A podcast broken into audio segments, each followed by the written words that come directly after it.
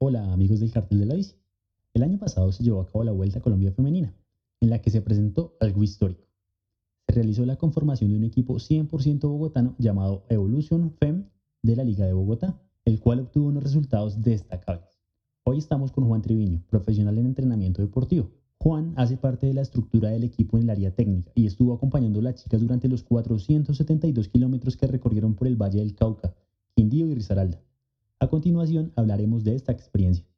¿Cómo estás, Juan? Hola, Daniel. Buenas noches a, a todos, a los oyentes. Pues bien, muy bien. Eh, feliz de estar acompañándolos la noche de hoy. Qué bien, Juan. El día de hoy vamos a hablar de un tema muy interesante a raíz de lo que muchas personas observaron y escucharon en nuestro capítulo pasado sobre eh, los equipos profesionales, sobre el caso del Movistar, y es la preparación antes, durante y al final de una carrera de varias etapas, no digamos de una semana o de tres semanas, sino en general. Eh, Juan estuvo con el equipo Evolución Femenina en la Vuelta a Colombia Femenina del año 2019. ¿Qué tal fue esta experiencia, Juan? Bueno, sí, Daniel, como lo decías, eh, tuve la experiencia de poder estar con el equipo Evolución FEM de la Liga Bogotá en la pasada Vuelta a Colombia. Principalmente, digamos que todo el proceso comenzó desde unos dos, tres meses antes de, de la misma vuelta. Eh, yo conocí a las chicas, bueno, no a todas, a cierta parte de las chicas que estuvieron compitiendo. Las conocí por medio de unas valoraciones que realizamos en el laboratorio del área andina. Se les realizó unas valoraciones de consumo de oxígeno máximo y composición corporal y otras medidas básicas para saber como un perfil de cómo estaban llegando las chicas. Ya posterior a, a la valoración, eso fue más o menos un mes, mes y medio después de la valoración, que eh, se comienza a preparar específicamente ya la, la vuelta. Entonces, pues primero que todo se empieza a mirar eh, la parte de, de la organización, qué personas van a ir como parte del staff a la Vuelta a Colombia, eh, se mira también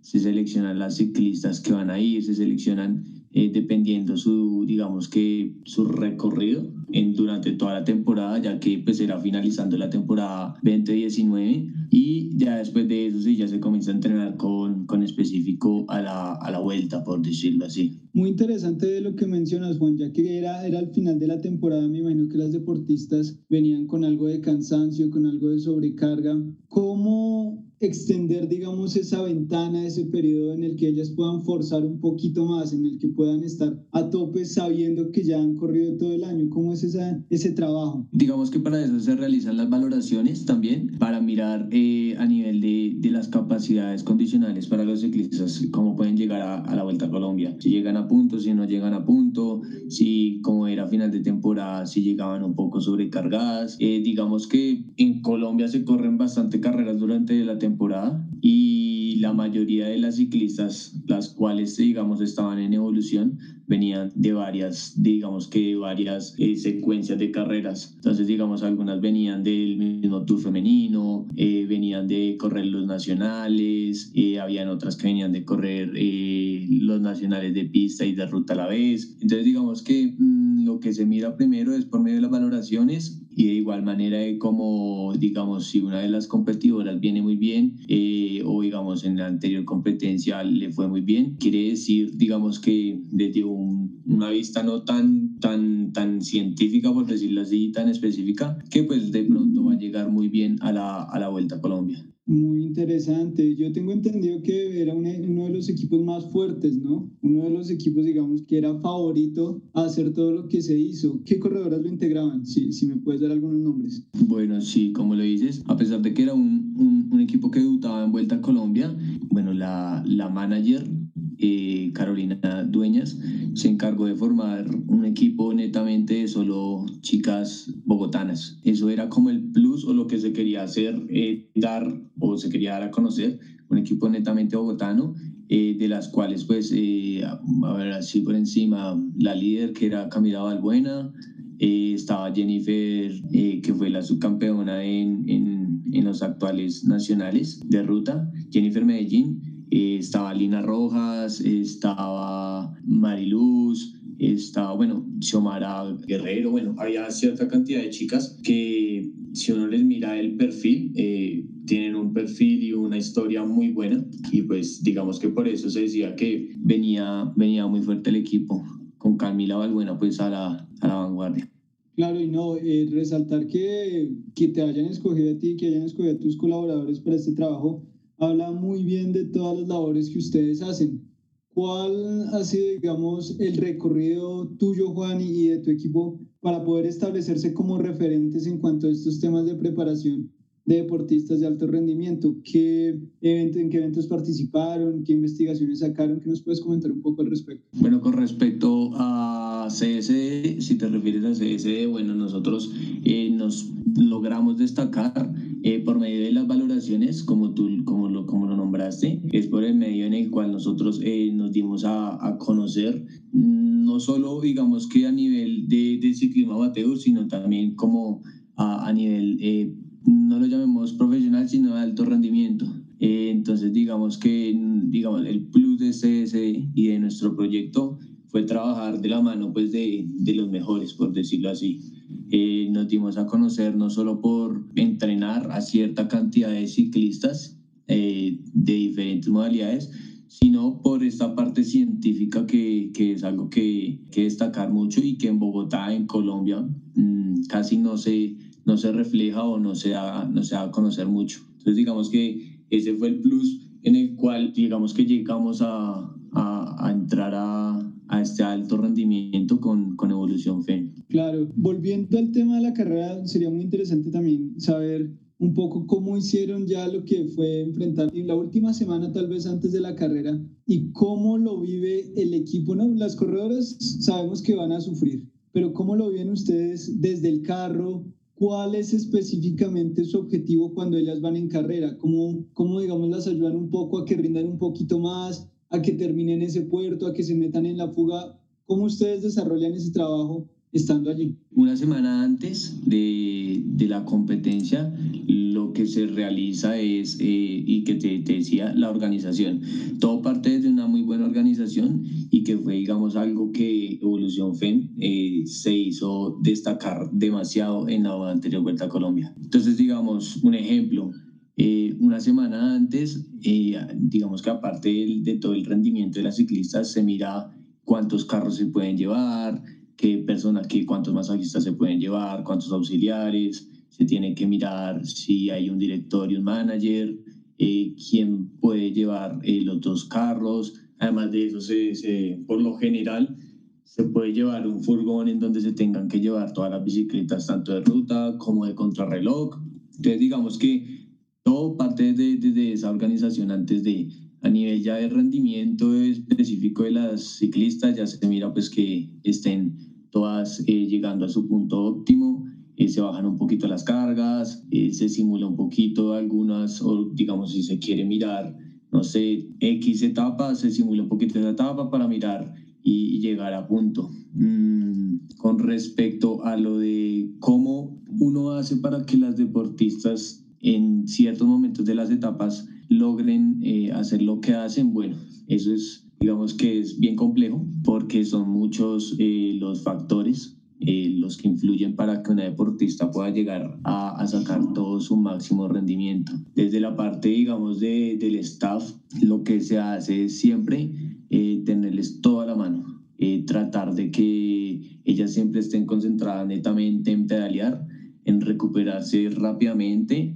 y estar netamente concentradas en la carrera. Entonces, un ejemplo, cuando se va a empezar una etapa, que el desayuno siempre ya lo tengan listo, antes de comenzar la etapa, que se les tenga ya todo lo que van a llevar, toda la parte de la comida que van a usar dentro de la carrera, mmm, que los bidones todos ya estén contaditos, eh, que estén marcados, eh, ¿qué más te puedo decir yo? Mmm, se les ayuda también en ciertos momentos a preguntarles como si la bicicleta anda bien, si no anda bien, si hay que subirle algo, si hay que bajarle algo, si piensan que la relación está óptima del, del grupo, si no, se mira muchísimas cosas. Ya dentro de la carrera como tal, eh, ya es parte de, de, los carros acompañantes. Entonces ahí ya se tiene que mirar mucho mmm, en qué momento está la ciclista mal. Entonces darle su dosis de carbohidratos simples, llevarle siempre a la mano la hidratación.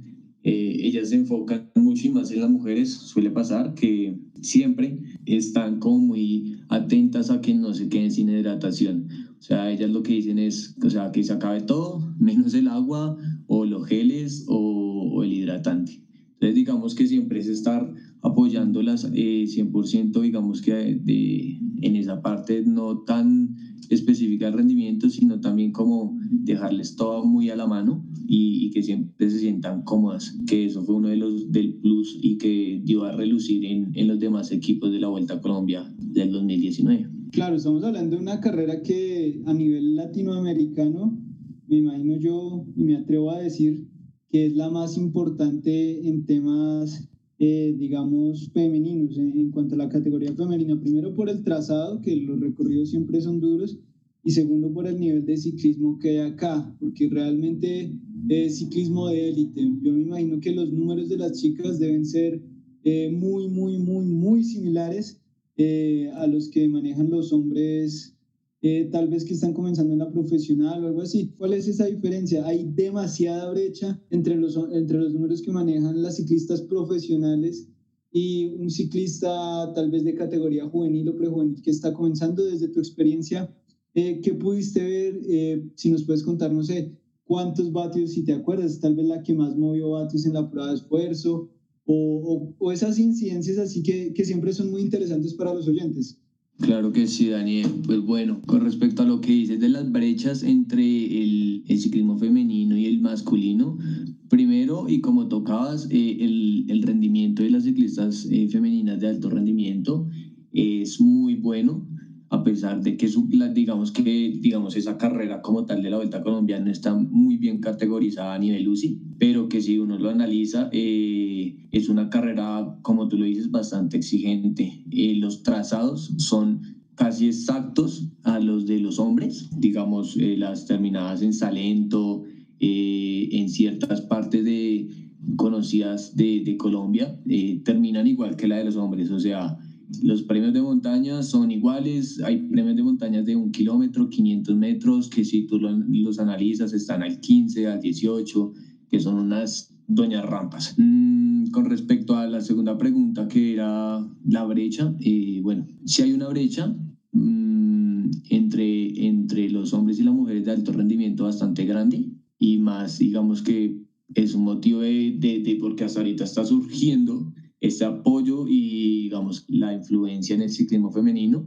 Pero si lo comparamos, como dices, con un ciclista, puede ser amateur, eh, bueno, sub-23 no tanto, prejuvenil, juvenil quizás, eh, las chicas están un poco cerca. Un ejemplo que puedo colocar así, eh, digamos que como le gusta a la gente que de mirar los tiempos, una chica de alto rendimiento puede estar subiendo el alto de vino en unos 10 minutos, por decirlo ahí, están rondando 9 a 10 minutos, 10, 10, 10 20, 10, 30. Ya es lo que he visto de las valoraciones eh, a nivel de consumo de oxígeno máximo, que es algo muy genético. La chica, las chicas o de las chicas que yo he evaluado, eh, la mayor ha sido 55, 56 eh, mililitros que kilogramo minuto que es un valor que para la gente que, que no tiene idea es como estar en, en, un perfecto estado a nivel cardiorrespiratorio. Entonces, digamos que... Claro, yo para interrumpirte, Juan, a nuestra altura aquí en Bogotá, ese nivel, eh, digamos, es buenísimo porque cuando van al mar se puede al nivel del mar se puede, o alturas más bajas se expande muchísimo más, ¿no? Es, teóricamente sí, teóricamente eh, las, las personas o los ciclistas, tratándolo específicamente, tienden a absorber un poco mejor el, el oxígeno eh, a nivel del mar. ¿Qué pasa a veces? Que si no se realiza una preparación específica, eh, puede jugar en contra también, porque llega la persona de Bogotá y tienen tanto oxígeno a, a, nivel del mar que puede hiperventilar y puede, digamos, que alterar el, el, sistema cardiopulmonar. Entonces puede jugar en contra si no se llega a dar una preparación específica uno o dos semanas antes. Claro, digamos que una de las cosas que a mí más me llamó la atención de esta vuelta fue la contrarreloj, una contrarreloj larguísima de, de 22 kilómetros que para los estándares de hoy en día es bastante larga eh, digamos que más o menos con un falso plano hacia arriba tal vez y con unos promedios que, que sorprenden, un promedio de 44 kilómetros horarios es bastante alto. ¿Cómo, ¿Cómo fue ese día en específico, Juan? ¿Qué preparación les das tú? ¿Qué consejos les das tú? Y tú como entrenador, tú como preparador, eh, ¿sientes nervios más en un día de crono que en un día de una etapa normal? ¿O, cómo, cómo, es la cuestión? Bueno, como le decías, eh, la vuelta, eh, en la vuelta estuvo esta contrarreloj individual, eran casi 23 kilómetros de la Virginia Viterbo, la cual, como decías, tenía como a partir de la mitad unos falsos planos y que era también muy técnica, no solo era plano, plano, plano, sino que durante la contrarreloj eh, también habían como unos pequeños desvíos, por decirlo así. Como preparación, bueno, digamos que de la parte de la preparación eh, de, de, toda la vuelta, por decirlo así, estuvo a cargo también de la manager, como ya lo dije, Carolina Dueñas, y de su principal director técnico, que es Jaime Ramírez. Entonces, digamos que la preparación con respecto a la contrarreloj individual o a una etapa eh, general, por decirlo así, normal, sí es bastante diferente. La tensión que hay eh, en una contrarreloj individual o antes de una contrarreloj individual es, si te lo puedo decir, casi el triple. Entonces, digamos un ejemplo, si ya están calentando, eh, están en los rodillos de equilibrio y la tensión es tanta, que a pesar de que las ciclistas ya tienen experiencia sobre los rodillos de, de equilibrio, tienden a, a, desconcentrarse y a caerse de los rodillos de equilibrio. Entonces, digamos, ese es como un punto de, de ejemplo para que la gente entienda, digamos, como o dimensione la, la tensión que se puede generar en una contrarreloj individual. Además de que no solo para ella, sino también para el staff, porque como bien saben los que han podido correr, y han tenido la experiencia de estar en una competencia, las contrarrelojes individuales se separan un minuto de cada corredor, la salida. Entonces, para el staff es muy importante siempre estar pendientes a qué hora sale y a qué horas tiene que estar en el partidor. Adicional de eso, que todas las bicicletas que sean específicamente para contrarreloj individual tienen que estar pesadas y medidas. Entonces, digamos que es un proceso que, que si tú lo sumas todo, genera mucha tensión. Entonces, digamos, en la vuelta, en la vuelta a Colombia, eh, la contrarreloj eh, fue bastante decisiva.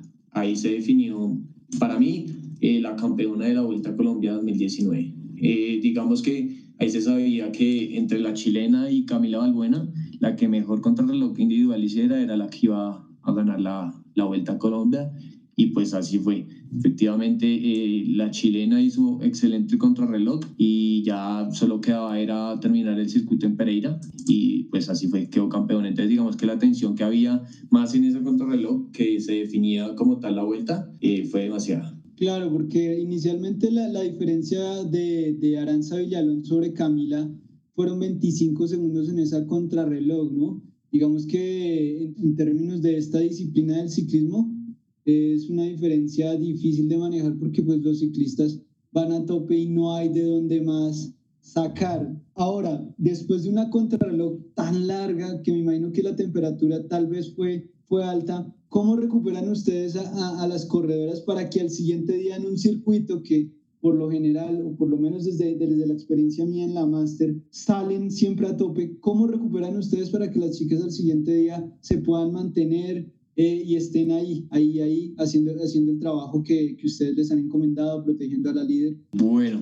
la recuperación, y como tú lo decías, después de una contrarreloj individual tan pesada, eh, y más en, en, en, Viterbo, en donde siempre se caracteriza el, eh, el calor, la humedad, lo que se hace primero, eh, muy buena hidratación, apenas acaban la, la etapa, tener una excelente eh, rehidratación más que todo, no tanto la hidratación, o sea, no tanto solo el agua, sino la, la rehidratación, eh, las, las sales minerales, todo lo que tenga que ver con sueros, gators y demás. Adicional a eso, bueno, ya después de que se acaba la etapa y demás, lo que se hace es tratar de que las ciclistas entren lo más rápido posible al, a los autos para poder darla a, los hoteles. Y ya en los hoteles eh, brindarles la debida comida, sus proteínas mmm, y adicional a eso ya más tardecito después de, digamos que de que, de que ellas duerman o descansen un poco y se, se bañen y demás, lo que se hace es realizar el, los debidos masajes. Entonces digamos que los masajes sí son fundamentales eh, y que digamos a nivel de, de placebo para ellas eh, se vuelve fundamental. Digamos que les hace sentir las piernas un poco más libres después de, del masaje para poder afrontar la siguiente etapa. Entonces, digamos que lo principal es eso. Para mí, el punto clave es que entre menos se demoren al acabar la etapa a llegar al hotel es mucho mejor. Claro, por supuesto, ¿no? Todo, todo lo, que, lo que el Team Sky ahora Team Ineos plantea sobre ganancias marginales. Hay otra pregunta muy interesante que, que nosotros como equipo formulamos y pensamos, y es cómo se prepara un corredor para una fuga. Cómo, si bien mentalmente el corredor dice, yo salgo y esta es la fuga, ¿cómo preparar un corredor para que resista eh, ir a una fuga que precisamente es un doble esfuerzo, que tiene que mantenerse tal vez con compañeros que no quieran en algún momento trabajar, que muchas veces va a tener que afrontar el viento solo, que va a tener que hacer una subida solo. ¿Cómo preparar y en especial cómo preparar a una chica para un momento, digamos, tan importante como lo decir en una fuga? Bueno, el tema de las fugas es algo muy, mm, muy particular y muy concurrido más en, en Colombia. Eh, digamos que las fugas se dan muy seguido en cualquier carrera, ya sea femenina, masculina, juvenil, prejuvenil las fugas siempre, casi siempre están presentes. Con respecto a las mujeres, bueno, me atrevo a decir que una mujer puede llegar a tener más coraje que, que un hombre. Eh, si tú las tratas, ellas desde que están comiendo, eh, si tienen pensado fugarse, saben dónde fugarse, en qué momento tienen que fugarse, con quién se tienen que fugar. Entonces digamos que la preparación eh, también no solo va desde el, eh, desde el momento de la carrera, sino también eh, saber quién eh, tiene la capacidad física y psicológica para poder llegar a afrontar una fuga en cierta etapa. Entonces, digamos, no sé, un ejemplo es por lo general eh, las fugas siempre se dan después de los altos o después de lo que le conocemos como moche o como no sé cómo le puedan llamar. Las fugas siempre se generan también bajando, en donde ahí se saca mucho la diferencia en el, y más en el ciclismo femenino. Muchas de las chicas eh, tienen un defecto que es el descenso. No sé, es más psicológico el miedo de me voy a caer, me voy a estrellar y demás. Entonces las chicas que están fuertes psicológicamente que tienen más experiencia tratan de ir a la fuga después de, de un descenso. Siempre o parten después de, del, del alto para bajar a 100 y poder generar la fuga. Para mantenerlas en una fuga, bueno, es muy difícil y tuvimos una fuga muy importante en una de las etapas, la segunda, que llegaba a Salento, iba a fugar a Lina Rojas, una de las ciclistas, y duró como unos tres kilómetros de los cuatro que se afrontaban a lo último de la etapa subiendo. Y en el último kilómetro, no mentiras, en los últimos 500 metros la cogieron y, la pasaron. Entonces digamos que todos estábamos muy pendientes, dijimos, no, ganó, ganó la etapa, ganó la etapa, pero eh, apretó la chilena y, y Camila Balbuena con Jennifer y la alcanzaron muy rápido, pero digamos que se mantuvo mucho tiempo en fuga lo, lo, único que nosotros hacíamos era apoyarla, tanto las personas que ya estaban eh, arriba en la meta por medio de los radios y los que iban en el carro también eh, se le puede gritar dependiendo de la posición de donde se encuentra el carro. No, muy interesante. Entonces, es una carrera, como lo decíamos anteriormente,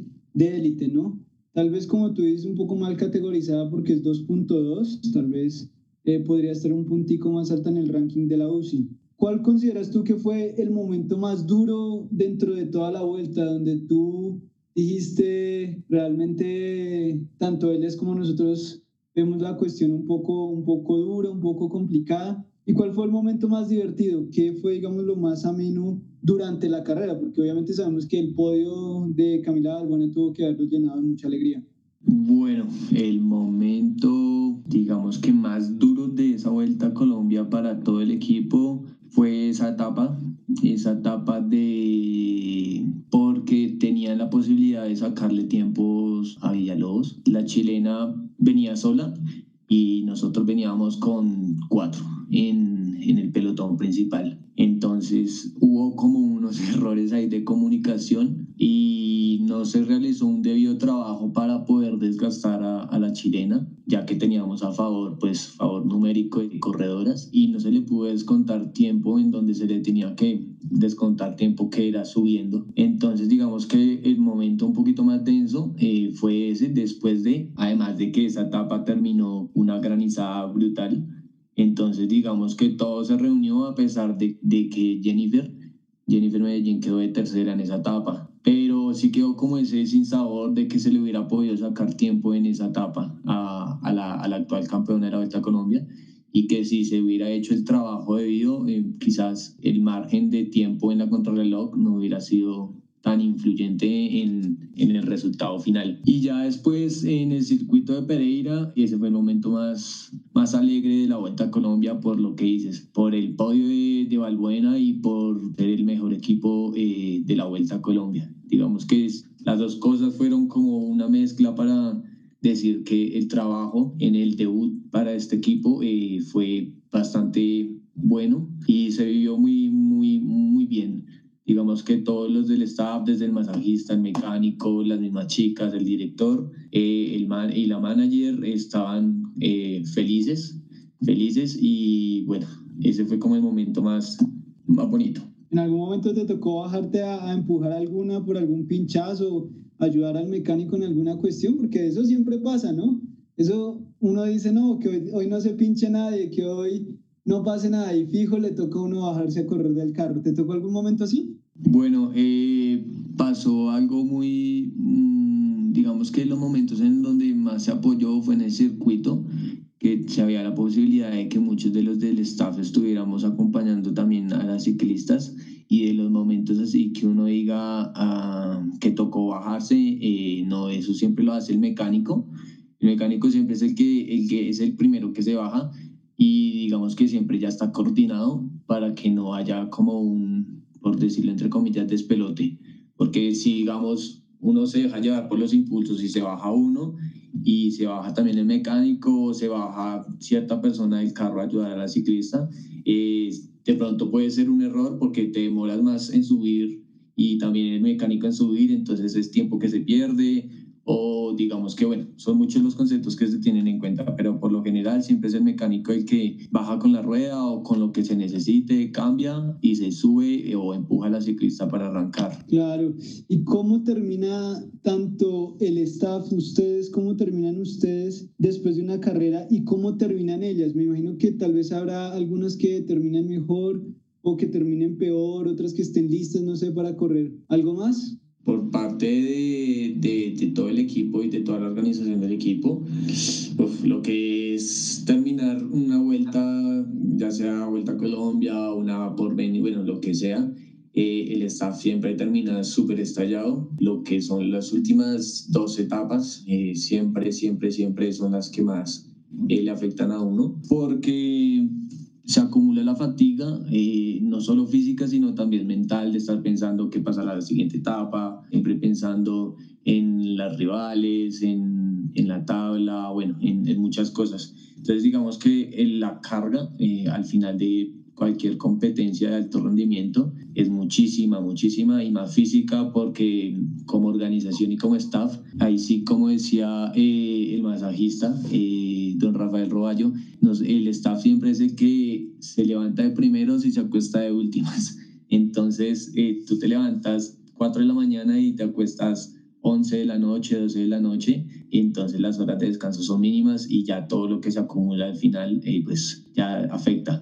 Y las corredoras, bueno, sí, pues hay corredoras que resisten mucho más por experiencia a estas carreras, como hay otras que no tanto, pero es de, desde el punto de evolución. Mmm, mira que no, no se vio tan marginado eso. La mayoría de corredoras terminaron muy bien, todas terminaron la vuelta, eh, unas sí terminaron un poquito más agotadas porque venían de, de correr no solo en la ruta, sino también en la pista ninguna, ninguna tuvo como una dificultad mayor para acabar la, la vuelta. No, claro, eso también habla del trabajo que realizaron ustedes, ¿no? Porque mantener un ciclista bien durante una carrera por etapas es bastante complejo. No es lo mismo correr carreras de un solo día que pueden ser muy duras a correr varios días seguidos que siempre se hace difícil. Juan, para ti como, como profesional y como persona, porque eres una persona muy joven, ¿cuál es la experiencia o, o cuál es la lección que te llevas de todo, todo esto que viviste?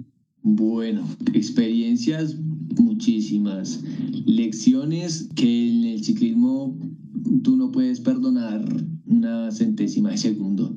Si, o sea, si tu fuerte es la montaña, tienes que aprovechar segundo a segundo. Si tu fuerte es la contrarreloj, aprovecharla segundo a segundo. Y ya como parte ya más eh, de, de, lo que se vivió, lo que más me, me quedó es que lo de tener claro todo el mundo que trabaja para los ciclistas es que lo primordial siempre es estar a la orden del ciclista. O sea, siempre que desde que te levantes tú tienes que estar predispuesto a ofrecerle lo mejor al ciclista. Que quienes comen primero, los ciclistas, que si se acabó la comida, si es necesario darle tu plato de comida a, a cualquiera de las corredoras o cualquier corredor.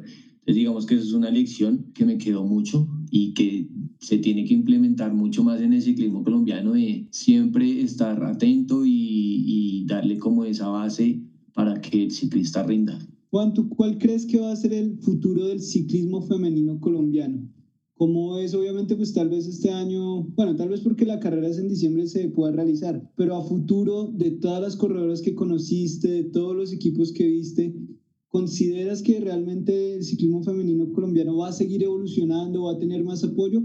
¿O por el contrario, crees que eh, se está dejando un poco de lado? Bueno, digamos que eh, si lo miramos generalizadamente, el ciclismo femenino va a coger demasiado vuelo. Campo privado ya está colocando un poquito más los ojos eh, en el ciclismo femenino, no solo por la labor, digamos que Evolución FEN, sino por otros equipos que han venido también trabajando en pro al ciclismo femenino. Digamos, ahorita un ejemplo de evolución en el ciclismo femenino es este equipo Colnago, que es el que está en España eh, confinado, que es un equipo que si tú lo miras desde la parte organizacional y desde la parte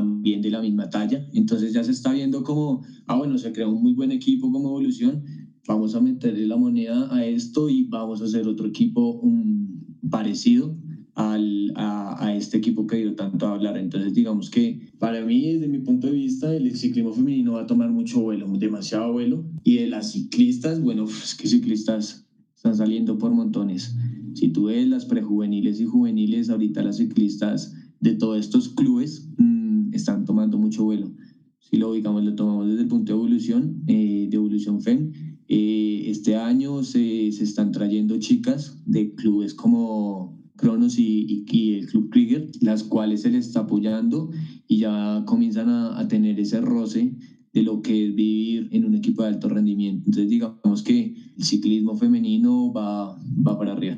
Me imagino y no todo el mundo tiene la experiencia de vivir de cerca el ciclismo femenino que a veces suele ser muchísimo más interesante y un poco tal vez más intenso que las competencias masculinas, ¿no? Juan, agradecerte por tu tiempo, esperar que por favor vuelvas aquí al programa, tal vez nos cuentes un poco más de todo lo que haces. A nuestros oyentes pueden encontrar a Juan en Instagram como arroba juantrivi.ed y a su centro de entrenamiento como arroba csd cyclist. Ellos pues también han trabajado con algunos de los panelistas de los que estamos aquí, son abiertos tanto al ciclismo amateur como al ciclismo competitivo y sin duda haber puesto a dos ciclistas eh, bogotanas dentro del top 10 de la Vuelta a Colombia Femenina del año 2019 habla de la calidad del equipo que tiene Juan, del equipo que encabeza Juan. Y nada, Juan, Muchísimas gracias por tu tiempo y un abrazo. No, Daniel, a ustedes y como lo dice siempre, eh, estamos abiertos a escucharlos. Si tienen alguna inquietud, ahí por nuestro Instagram, eh, tanto el privado como el de CSE, estamos dispuestos a ayudarles. Eh, estamos dispuestos a, a nivel tanto amateur como de alto rendimiento apoyar el ciclismo y bueno, digamos que el trabajo se da por sí solo cuando se hace muy bien elaborado. Y nada, también obviamente resaltar el trabajo que hacen los managers y los, los dirigentes como Carolina Dueñas, como Jaime Ramírez y también de la mano de la Liga Bogotá para que surja eh, el ciclismo femenino. Entonces nada, eh, también agradecerle a ustedes, al cartel de la bici por sacar el tiempo, hablar un rato de estas experiencias, que la gente también se dé cuenta un poquito más de lo que es el ciclismo, eh, de lo que hace la parte del staff y los auxiliares, eh, todo este cuento de cómo se trabaja para buscar los resultados en, en cualquier modalidad y género de, de ciclismo.